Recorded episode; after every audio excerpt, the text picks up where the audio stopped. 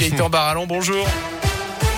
Bonjour Jérôme, bonjour à tous. Elle a une cette intervention toujours en cours des pompiers du côté de Panissière, près de Fleur. Une exploitation agricole s'est embrasée hier matin. Quelques pompiers sont encore sur place actuellement, notamment pour surveiller le stockage de foin qui brûle encore par endroits. Un nouveau point de situation doit être fait dans la matinée.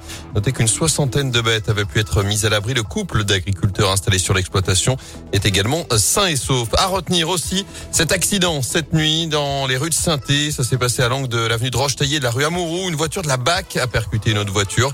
À son bord, un jeune de 18 ans qui a dû être désincarcéré par les pompiers et transporté à l'hôpital Nord. Deux policiers ont également été euh, légèrement blessés, transportés au HPL. C'est un fait divers qui avait marqué dans la Loire il y a bientôt 10 ans maintenant. L'affaire Betty Nabo, cette femme reconnue coupable de l'assassinat de Philippe Glétis. C'était en février 2012. Ce patron d'une société de Saint-Paul-en-Jarret, Princeps Salut, est assassiné par sa collaboratrice et amante.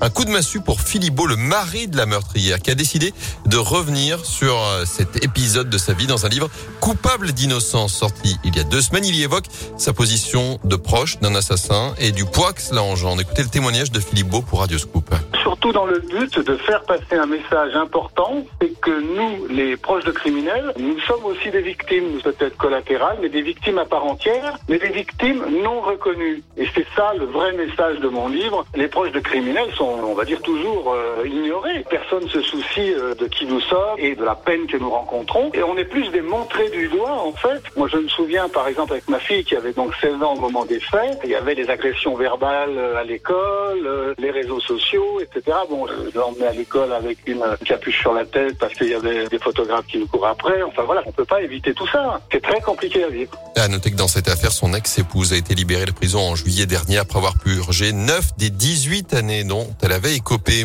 Nouvelle étape dans le procès des attentats du 13 novembre. Après cinq semaines de témoignages partie civile, la Cour d'assises spéciale de Paris se penche à partir d'aujourd'hui sur le parcours des 14 accusés, notamment de Salah Abdeslam, seul survivant des commandos djihadistes.